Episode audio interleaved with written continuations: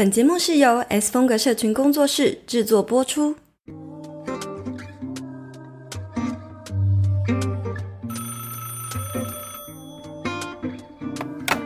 ，Hello，听得到吗？有声音吗？喂喂喂，有，Hello，我是青椒。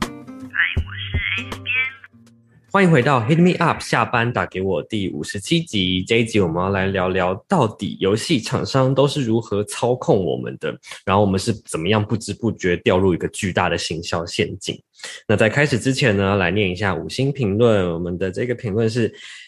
D 九二九二零一三七八九八九八九八八九。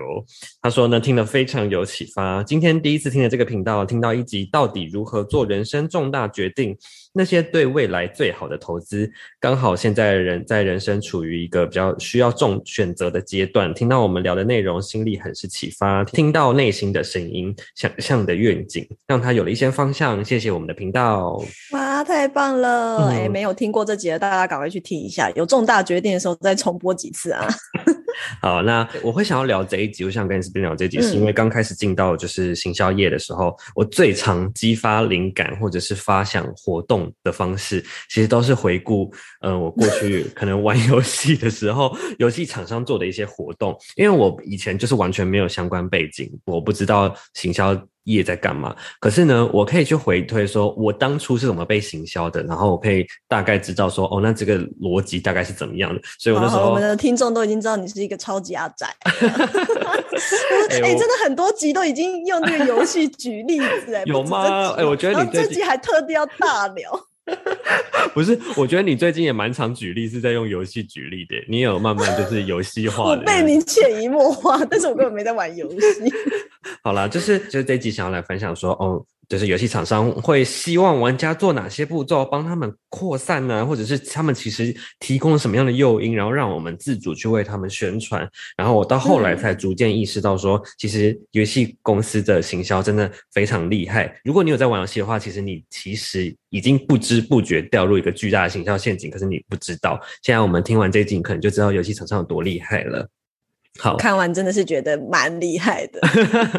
对对对对对。因为我自己真的非常好，刚刚讲了，我真的很爱玩游戏，所以呢，在我在工进工作室的第第一年内，呃我反正我们做的第一个 UGC 活动，那时候工作室的粉丝还不到五千，然后那时候 S 边就说，哎，差不多这个月我们可能在工作室可以做一个 UGC 活动，然后做一个活动来增加流量，然后或者是呃收集工作室的第一批名单，然后嗯希望可以做这样子的事情。好，然后那时候我就在想说，天呐，我我对这件事情一头雾水，我不知道怎么做，我就开始回想过，就是以前我玩游戏的经历啊，然后还有就是 S 边讲说，呃，在 IG 的。互动模式上有一些不同的嗯。机制，例如说呢，那时候就是 i 大家都用过 IG 嘛，所以例如就知道说有留言啊、分享啊，或是转贴啊，或者是储存啊这类的，其实它在互动机制上都有不同的打出不同的成效。然后我那时候就把这件事情想象说，我就觉得哦，其实可以把它具象化成一个攻击模式。其实呃，可能触及是一个魔王，然后我们要使出一些招式，把这个魔王的血量打死，以这样的机制，然后就去把它设置在 IG 上做出一个游戏来。那时候。我就把留言、分享、储存设计成一些很宅的游戏的招超酷超酷，觉得 很厉害，那时候留言叫做“真言诅咒”，你还记不记得我设计的好诅咒？适合哦。你还记不记得我那时候设计的诅咒名称？这是一个什么妈什么妈什么东西的，反正是一个很无厘头的咒语。呼噜呼噜妈咪梦，时怎么会想这很奇怪的咒啊？我不知呼噜呼噜道妈咪梦，念出来超中二的、啊。这一系列的东西都超二的。好了，反正呢适合说，这句话哦。还有还有那时候就是转发，我就把它设计成什么加速光剑呐、然后什么，反正我就把他们都想象成一件很宅的招式，然后让工作室的受众觉得这是一场游戏，然后想要跟着使出这些招式，然后打败对触及魔王。最后是要干嘛？最后呢，我们提供了一个呃铁粉养成攻略，让他们去领取获得。所以其实货对，其实是一个干货，就是大家是想要领取后面那个内容，但是呢，也愿也愿意去尝试一些比较特殊的玩法，就觉得有趣，所以愿意尝试。所以那时候我还设计一个很酷的东西，最后隐藏大绝招，没错，隐藏大绝招。因为那时候工作室才四千多粉丝，然后我们想说，干脆一鼓作气催生，看能不能破五千。我就设计了，就是追踪人数满五千的话，S 边就可以发动一个隐藏的大绝招，教主限定技能。对对对，教主技能可以一次性的扣除这个魔王的血量，然后就后来我就把这整个社群就是把这个游戏把机制搬到 IG 贴文上，然后最后呢也获得就是我那时候做完这篇贴文，确实也破五千，然后也获得了第一批的收名单收集这样子。等一下，你知道你每次聊这个，我都想要问你什么吗？什么？就是什么时候还有第二次啊？你就这么光彩一次就没了，什么时候还有第二个这种 UGC？哎，接下哪有来后面啊 UGC？我还有很多开始走下坡啊我的那个什么，就是哦，排版现在排版神神器也很厉害、啊。但是人家想要这种的嘛，我好啦 好有没，有再一个新的游戏啊？这个我可能就是跟 Polly 讨论一下好不好？我把他拉进来。把它拖下去。好好，你继续讲你的，我只是很想要 cue 一下这件事情。好啦好啦，那就是说到这个，就是想要问 S 边说你没有太常玩游戏，所以你可能就是在听我分享这件事情之前，可能不太知道，没有去理解，没有去。就是知道游戏厂商都在做什么样的行销，但如果假设你今天是一个游戏厂商，然后你会在游戏上架前怎么样去做一个预热的行销呢？我真的是你在这个访纲上面截了一大堆这个游戏的画面的时候，我就一阵晕眩，什么东西啊，好不想了解哦。为什么？就是他为什么都下意识的排斥这个，很有。趣哦，我真的好开心哦。你很开心可以让你大聊游戏就对了。好啊，OK OK。不过你你跟我一分享完，就是我们前的在录音前我开始先蕊过一遍，他跟我一分享完，我是真的觉得线上游戏他们的行销方式真的蛮厉害，大家都可以听到最后。那你刚刚问我说，就是如果我自己是一个游戏厂商，我会怎么做呢？因为游戏。顾名思义，就是我那时候我好像某个直播的时候也有把人生比喻成游戏，然后我那时候就有讲到一件事情，就是说，呃，其实人生跟游戏很像，你只要让玩家觉得他自己掌控权够大，有选择权的时候，其实他就会对这件事情上瘾。那你要怎么样让他感觉到这个呃选择权或者是控制权呢？那就是除了在这个这个游戏里面，你要有很多样化的选择。我觉得在上市之前，你要让大家有所谓的这个沉浸式的互动体验。那就是其实我之前一直在讲的这个呃体验行销啊，然后在斜杠趋势论坛里面有分享到很多像这样子沉浸式体验的行销模式。那所以沉浸式体验应该就是最适合的。我自己在看社群的广告，大家有没有发现，就是社群的广告现在都可以互动。无论是你下载什么 APP，它就会跑，比如说那种类似 Candy Crush 那种连连看的东西，它会让你故意动一格，它就一直逼你要去动那一个，你才能把那个广告关掉。所以现在的呃广告都是可以有这种互动式体验的。所以像光是这种很小的游戏，不是你那种比较庞大、有点麻烦的游戏，嗯看起来很嗯麻烦的游戏，他们都可以做到这个沉浸式互动。对对，所以就是要你玩玩看啊，刷刷看啊，或是故意让你就先试玩，然后破关到一个点，然后让你就觉得必须要开始氪金了，这样。对哦，我觉得应该是这样子吧。可是我自己对于你你所要讲的那种线上游戏，就是那种比较专业、看起来很专业的线上游戏来讲，我自己是觉得他们很习惯在上市之前就是铺天盖地的大肆的打广告。就你可以看整个西门町就全部都那海报，整个捷运站都是那个海报，就是都 是这样子的模式为一个起点，这样。对。嗯，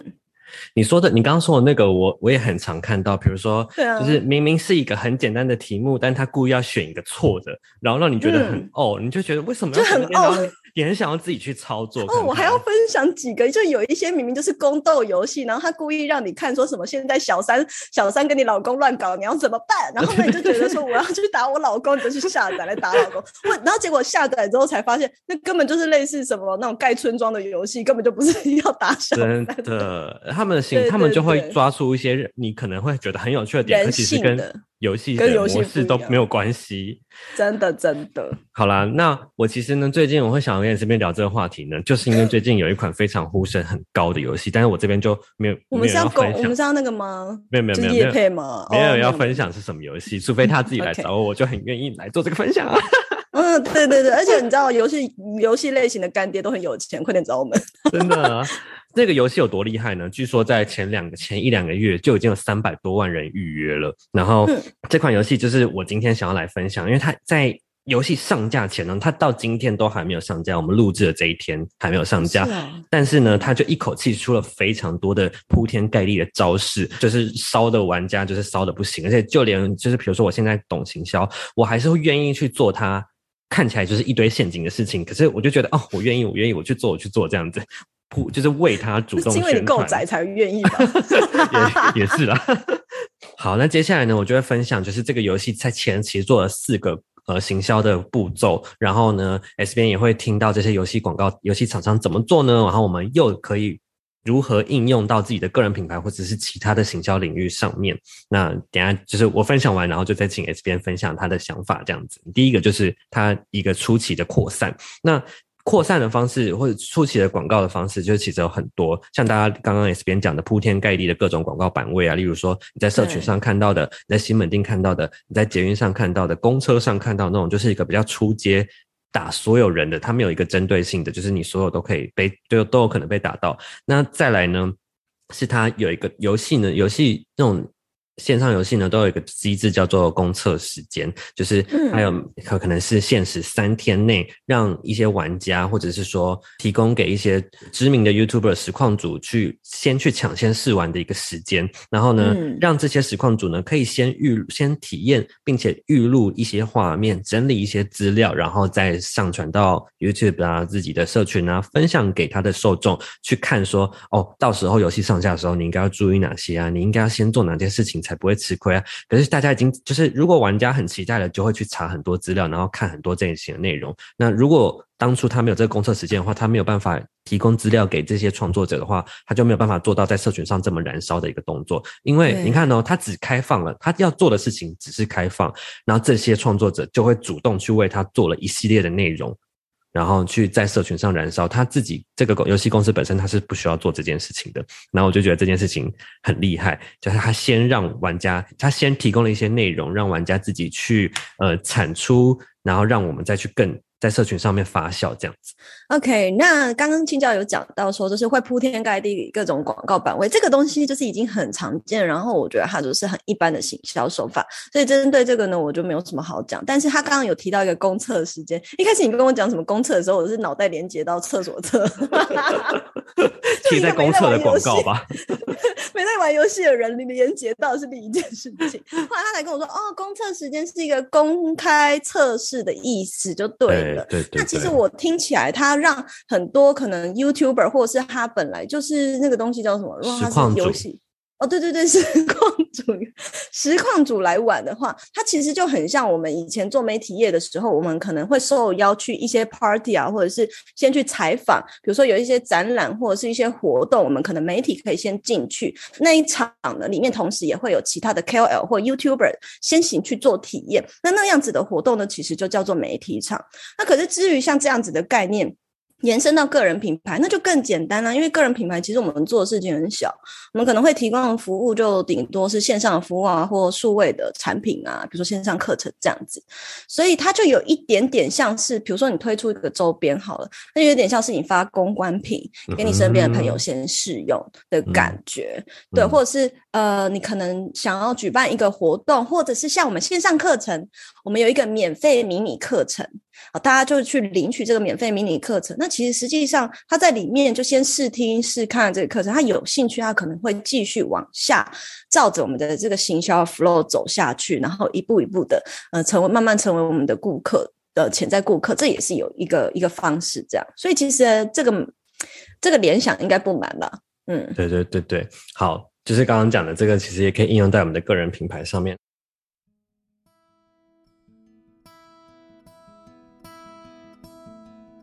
你也想开始尝试经营自己的个人品牌吗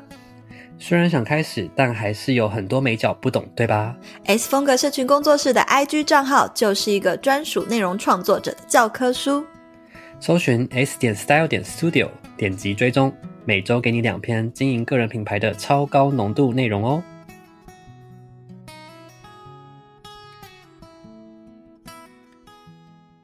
那第二步骤是什么呢？第二步骤呢，他就是在做了一这个叫做，他刚刚先扩散了嘛，现在要先做的第二步骤叫做收集名单，名单收集。那以游戏内的机制来说呢，它呢就会提供你一个诱因，什么诱因呢？比如说游戏限定的造型，然后或者是这个里面限定的坐骑。当做一个很渴望的诱因，你必须得先预约，你才能拥有。你之后进到游戏世界，你就再也无法获得。是那个东西一定要很酷炫呢，它才能够。对，它一定要是一个很厉害你说。青椒脸的坐骑啊，什么？是要坐在哪里呀、好不舒服没有人哦叫你问这个问题，好吧？我只是想象说那个草泥马的脸可能换成你。我以为是就是我的脸这样子，然后坐在上面这样。好了，重点呢就是刚刚也是别人讲的，要提供一个非常让人觉得很稀有的诱因。对那个诱因就是针对你自己的，你可能你的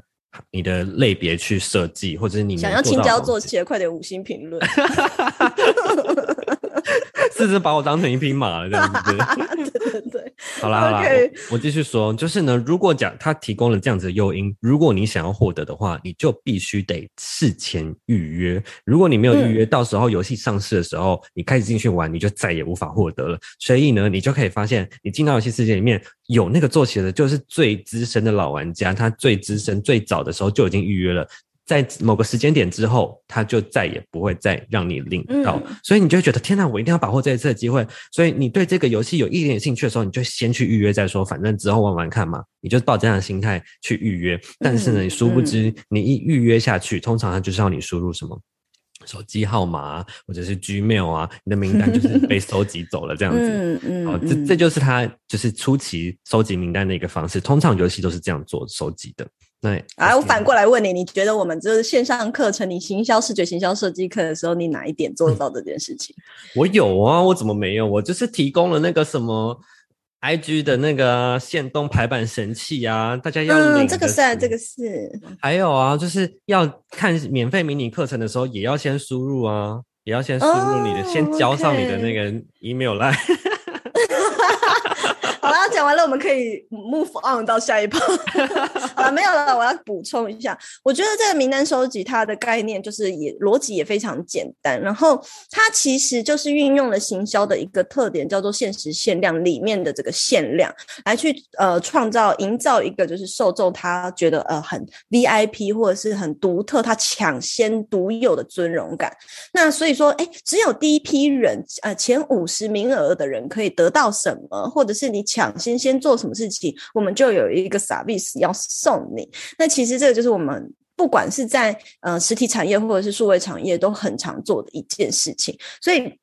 也就是说，比如说像有一些呃化妆品牌也会啊，它可能推出什么样的新产品上市的时候，它也会说，哎，有限量五十个名额，你你买这个才有送化妆包的那种感觉。然后在线上课程，比如说像我刚刚提到的青椒的那个视觉行销设计课，有没有？除了他刚刚讲的，他有在线呃他自己设计了一个大概好像三十几个的现实动态的那个排版神器，要送给大家，你就是分享贴文领取，然后你就可以输入 email 去领取。我们就是一边提供诱因，又一边收集名单，然后又让又顺势的去宣传我们的这个课程之外呢，实际上我们在在前期的问卷调查里面也有做到这件事哦，情。对对对，就是说，哎，你先帮我们填写一下问卷啊，填完呢，你就有一个 QR code 哦，是你填问卷的人才有的专属折扣。对还有就是我们做这个直播场。直播场当下也有一个专属的折扣，所以其实你可以去那个也是限时的，就限时好像二十四小时，所以其实只要你想得到的限时限量都包含，都跟刚刚这个游戏的操作其实是很像的。那我觉得游戏更好发挥，是因为它创造力很强啊，它可以提供的东西真的是太多了。游戏本身内就有很多他们既有的资源可以去作为诱因，让我们对啊，虽然什么特殊造型，什么，例如说你现在加入才能够升级罩杯之类的吧，或者是 那我要约，你要约对 对啊，还是什么坐骑，这些对我来说都没有什么诱因啊。就是有还重点还是是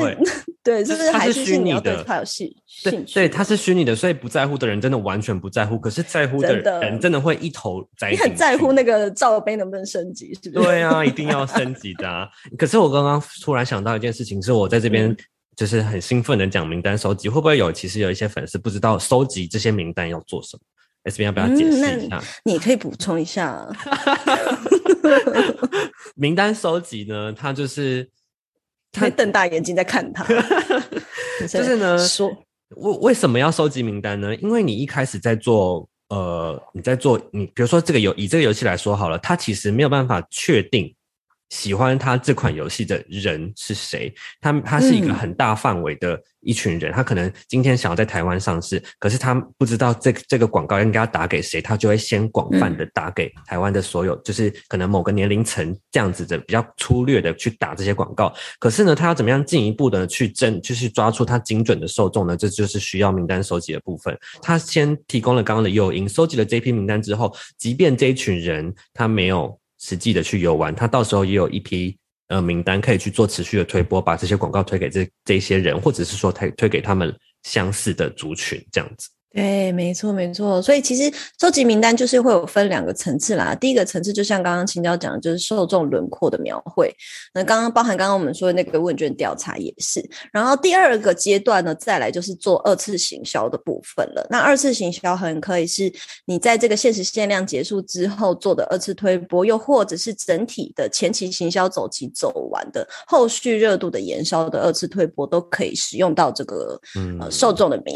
单。嗯嗯嗯，对对对，就例如说，比如说大改版，那到时候还是会再寄一次这个改版的资料给你们，这样子。再来，这是刚刚讲的第二步骤了，有没有大家已经觉得这游戏很非常厉害了？再来第三步骤呢，它是在游戏上架前哦，还是有创造一个不断的持续升温的活动跟话题，不是只是打完这几波就没了。它呢，在它的这个官网预约的官网呢，提供了。每位玩家每天都有一次的抽奖机会，所以呢，嗯。就是会引诱你每天都想回来看看有什么样的最新内容啊、最新消息呀、更新呀、然后让你持续回来，一直去看有没有什么新的东西，也不会让你会转到什么啊？会讲到什么，就是会有实际的奖项，比如说 iPhone、iPad，或者是有、哦这么好，会有，然后或者是什么电竞的什么周边，然后但是也有一些比较烂的奖，可能就是游戏内的一些金币内的小宝藏之类的。嗯对对对，但这也是大家也会觉得津津乐道，也会很想要获得。而且有一个很厉害的点是，我刚刚有讲到，呃，它在正式上架前还有一段很长的时间，所以呢，嗯它前面爆炸性的出来之后，还是有可能销声匿迹被遗忘。所以它真的要持续的让你记得我们的方式呢，记得游戏的方式呢，就是要创造你不断回来看，或是不断自因这个哦堆高期待感的这个机制。不然呢嗯，它可能三个月后才上架，你真的早就忘了，你根本不记得它是什么东西了，你也不记得你有预约这个游戏。所以嗯那他我觉得这个他是在那个开跑前，比如说游戏正式上架前，在做这个每天转盘的活动呢？就是他开始做这个转盘活动，那距离他这个游戏正式上架的时间是大概多长？所以他才这样子每天操作。呃，我不是很确定，但是他从发售消息，然后到呃游戏它预预估要上架的时间，大概起码有半年，或是十三个月到半年之间。哇塞！所以就是一个月以上这么长期的行销期就对了。对对对对对。OK OK，所以它一定要嗯创造一些机制，让你想要回来看这样子。这一点就是我刚刚讲的持续升温。那 S 边有没有什么觉得我们可以应用的地方？没有，我刚刚就是把这件事情当做在开会，我就一边在想说，那我们有没有什么东西是可以 前期做每天的活动？然后，所以我才问你那个行销的那个走期，因为实际哦上它的走期如果是呃超过一个月甚至半年的话，它当然可以做这个，它一定要去做这个每天转盘的活动。可是至于数位或者是内容创作者，我们的 tempo 其实非常快，我对对对，们其实。周期没有那么长。我们其实行销对对最长一个月就已经很冗长了，就是类似像线上课程，顶多就三个月前做。那这三个月前，我觉得的确，我们过往的经营方式其实比较都像是哎间接性的在发电子报或用软性的内容去做一个提醒，对，或者是说时不时的在我们现实动态里面预告。可是要做一个连续每天都长期的这样子的一个活动呢，其实我觉得好像反而。对于我们好像内容创作来说，是一个蛮耗能的事情。确实，对对，嗯好像不符合效益自己的想法呢对，对，他们时间这么长的情况下才嗯可以应用这样子的方式啊比。较能够应用啦。对，嗯嗯嗯嗯，好，那我来分享最后一点喽。它的最后一点是它做到一个东东西叫做 UGC 再扩散，非常多游戏都有这个机制，我相信大家应该也都知道这个机制，就是呢，它会提供玩家一个邀请连接，或者是说邀请码，让你很夸张。让你说就是想要去邀请你的朋友或者是你认识的人一起来玩，那他怎、嗯你要怎么样会想做这件事呢？那他当然一定要提供一些诱因啦。他比如说，你只要邀请满三个人，你就可以获得什么东西；邀请五个人，你就又会获得什么；只要你邀请满十五个人，那你就可以获得一个超大的东西。这个邀请码是不是你传出去就好哦？你那个朋友要确实点击，然后也开始去登录，也去注册，这些步骤完成才算 OK。所以其实它的步骤对游戏厂商来说就，要去你去逼朋友做这件事。，对对游戏厂商来说，这件事情他们自己要做非常困难，所以他愿意提供你非常大的诱因去帮他做这件事情。你会想说，哦，那个钻石超难获得的，只有这个管道可以获得，游戏内的一些宝藏很难获得。但是呢，只要你邀请三个成功邀请，他一定会愿意给你，因为这对他们来说是非常重要的事情。就是但我想要好奇，就是身为玩家的你的心态，就是说你都还没玩，你怎么知道那个东？你就还没有心痒痒的觉得这个东西很难获得，他要怎么说服你这个东西很难获得呢？可能是因为玩老玩家本身已经被这个机制洗脑，就是已经知道不同游戏，你 就是每一个！每一个游戏。每一个游戏都是这样子，我就是确定他一定会给我好东西，所以我愿意去帮他宣传。啊，所以你才创了一个朋友的群组，把大家都拖下水啊！对 对对，我还没有跟大家分享，就是我刚刚前面有跟 S 边说，就是这个游戏都还没上市哦。然后我我其实超清楚、超理智的知道游戏厂商的这些就是花招的，对，跟巨大的陷阱就在我的眼前。我看到一个这么大的洞，然后我就是一头的这样跳下去了。然后 你宁愿就是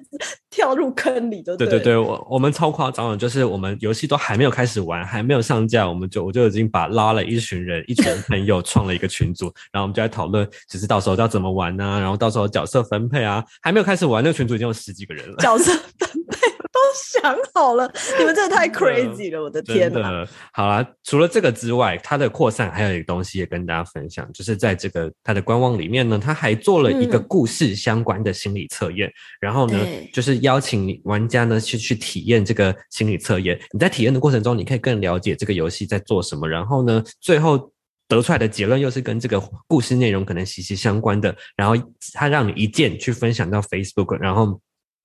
你就会觉得、嗯哦，好像很有趣，因为是一个心理测验，然后你就想要分享给你的朋友，然后你的朋友呢看到这个心理测验一键，它是直接是带连接的哦，只要他点了你分享的这个东西，他就也可以来注册，也可以来。做过啊。对，但是对对对，但是就是很厉害，他真的是每个环节都做得很棒，我真的是觉得这个行销团队能做的花招，他全部都全做了，对对对对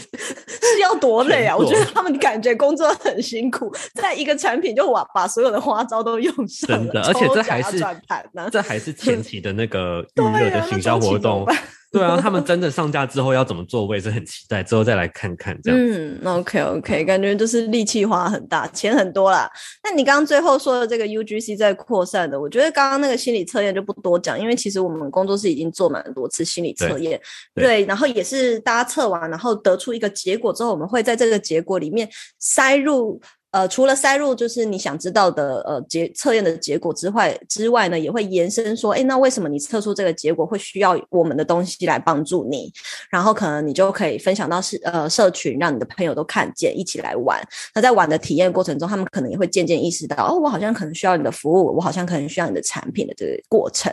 那刚刚他也有提到，就是说邀朋友的邀请嘛，这个我也都觉得，这其实讲白了，它很像现实生活中的直销，一一个拉一个，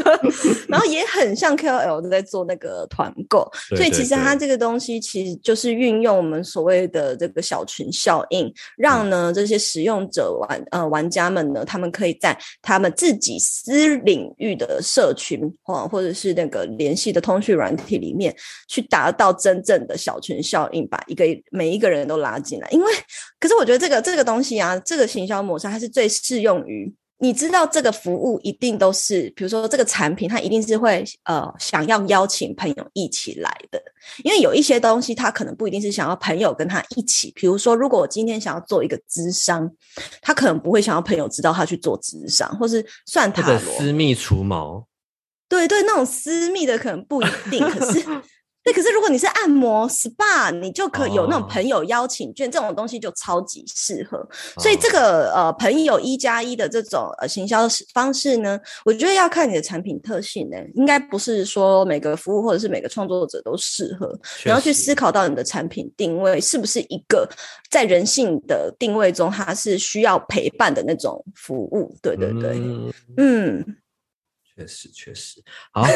那刚刚我们讲了这么多，刚刚就是洋洋洒洒把他的前期行销活动就是这样列了四点出来，而且对啊，我们是不是聊了两个小时了？这么长。但是我就是我就是确实，S 边之前也分享过，行销就是在人在我们的生活场景每个地方都会出现。可是呢，我觉得每个人对。他的感应是不一样的，像我就会觉得行游戏的行销，我非常能够抓到他们的点，抓到他在干嘛。对其他的产业，我可能就没那么清楚，可能会跟我没什么关系。但我就是是吧？化妆品产业你不清楚吗？也也差不多了解了啦。好了，但是重点就是呢，我我就是会觉得，我想要跟大家分享，就是因为我觉得游戏里面，他你看像刚刚讲，他们可能钱他们的资金很雄厚，所以可以一次性的做超多步骤，你就可以在资之中获得很多启发，或者说一些想法这样子，所以。这一集呢，就是来跟大家分享说游戏场上的行销方式什么，然后你们可以怎么样的应用。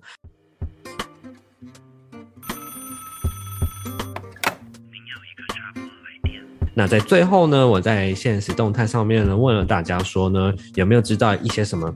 游戏方式，把把行销做成游戏的方式环节，让大家可以在生活场景中看到的举例。然后呢，Rita 呢就有说到一个，我觉得蛮。蛮类似的，他就说像是某寿司的，吃完五盘可以投进去，然后获得扭蛋。对，这也是我觉得这也是蛮游戏化的感觉，而且它的那个小小的荧幕也真的就像你在玩游戏一样，所以我觉得这确实你会觉得，哎，我都已经吃三盘四盘了，再差一盘就又有了，你就会不自觉的一直想凑，想要凑五的倍数。我觉得这满额赠的概念。对对对对对。你的问题是什么啊？我刚刚没跟上这个问粉丝的问题。其实我的问题是，说说游戏厂商都是如何行销我们的，我还要举例说，例如说有预约登录或者是邀请码这些。但是呢，我觉得我的粉丝可能没有在玩游戏，就是我很常讲游戏的东西，他们都不懂，所以没有什么回答。但但是我觉得 Rita 说的这个，我觉得也蛮合蛮是的，就是大家生活中都会看到的东西。那如果你喜欢这一集的话呢，欢迎分享到现实动态或者是五星评论留言告诉我们，跟我们说这一集的你你就是你喜欢的观点或者你收获到的观点。点是什么？那我们下期再见喽，拜拜，拜拜。